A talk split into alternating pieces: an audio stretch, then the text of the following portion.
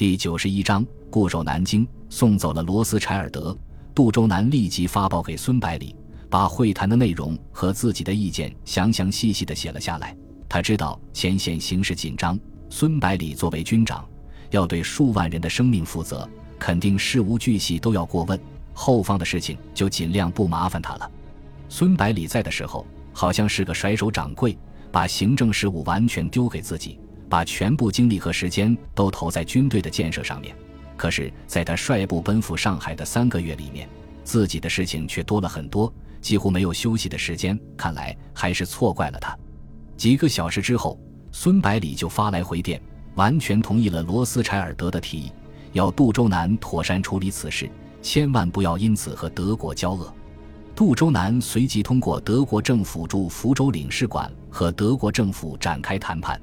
在他看来，用乌纱来交换犹太人，对德国政府来说简直是一本万利的生意，没有理由不答应的。因为关押犹太人不但需要场所，还要占有人力。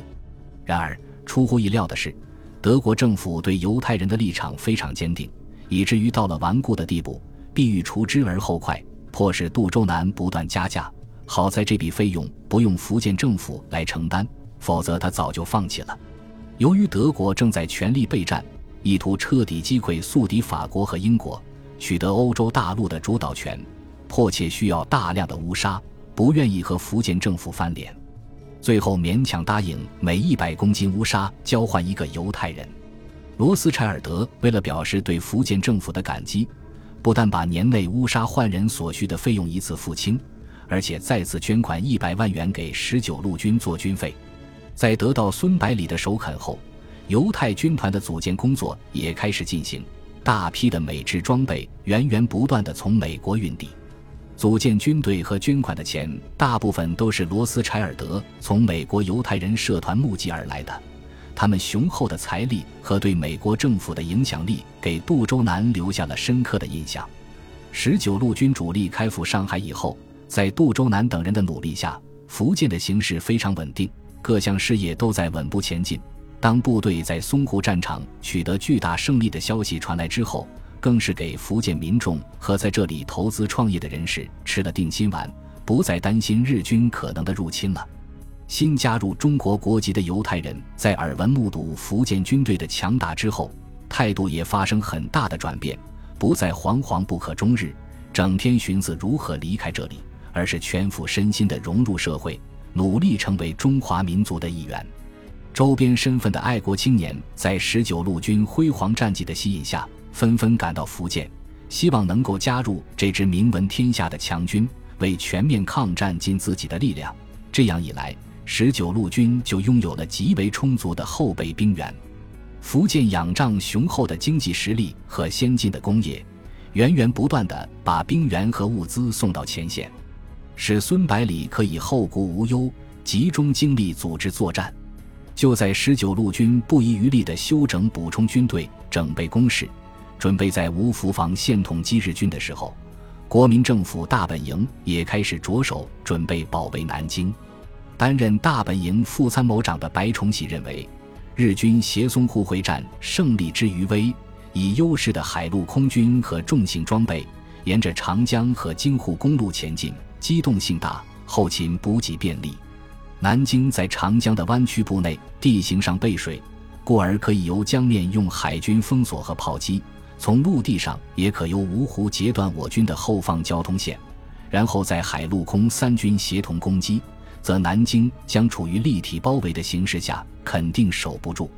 国军主力在淞沪会战中损失太大，又经过混乱的长途撤退，基本上没有什么战斗力。只有在后方基地经过相当长时间的补充整训，才能恢复。故而，当前的战斗任务是贯彻持久抗战方针，避免与敌人决战，用机动灵活的运动战来争取时间，掩护后方部队的恢复和进一步实行全国总动员，争取在有利时机集中优势兵力歼灭敌人的有生力量。因此，南京只要象征性的防守，顶多派十几个团就可以了。蒋介石虽然认为白崇禧的看法很对，但是觉得南京是中国的首都，又是国父陵寝所在地，还是要守一下的。但是也不赞成动用过多的兵力。可是参加会议的训练总监唐生智却主张南京必须固守，不能敷衍了事。他的理由同样是认为南京是中国首都，为国际观瞻所系，又是孙总理陵墓所在。如果放弃南京，如何面对总理在天之灵？因此，不但要固守，而且要死守。白崇禧仍然主张投入十几个团的兵力做象征性的防守，并且强调国军的主力部队已经向广德、安吉、宁国一带退却，连陈诚和顾祝同都到皖南地区部署部队的整补工作。即使要固守南京，也没有多少兵力可以使用。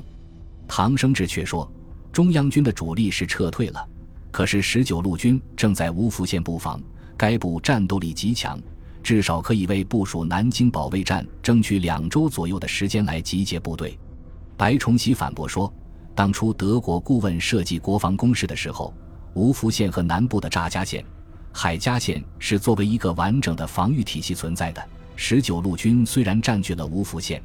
但是南部防线却已经落入日军的手中，敌人随时可以沿太湖南岸迂回到芜湖县背后，或者直接攻击南京。十九路军难以发挥多大的作用。十九路军虽然强悍，但是毕竟只有几个师的兵力，又没有海空军掩护，坚持不了多久。不能把赌注全部压在他们身上。由于蒋介石始终对国际干涉抱有不切实际的幻想，最后还是决定固守南京，任命唐生智为南京卫戍司令。首先把第七十八军由第三战区预备队调归为戍军序列。然后把撤退到南京休整的第八十八师、第八十七师、教导总队和宪兵团等部全部划归卫戍司令部，同时要求集结在南京外围的部队向基策营会战。防守计划大体分为两线配备，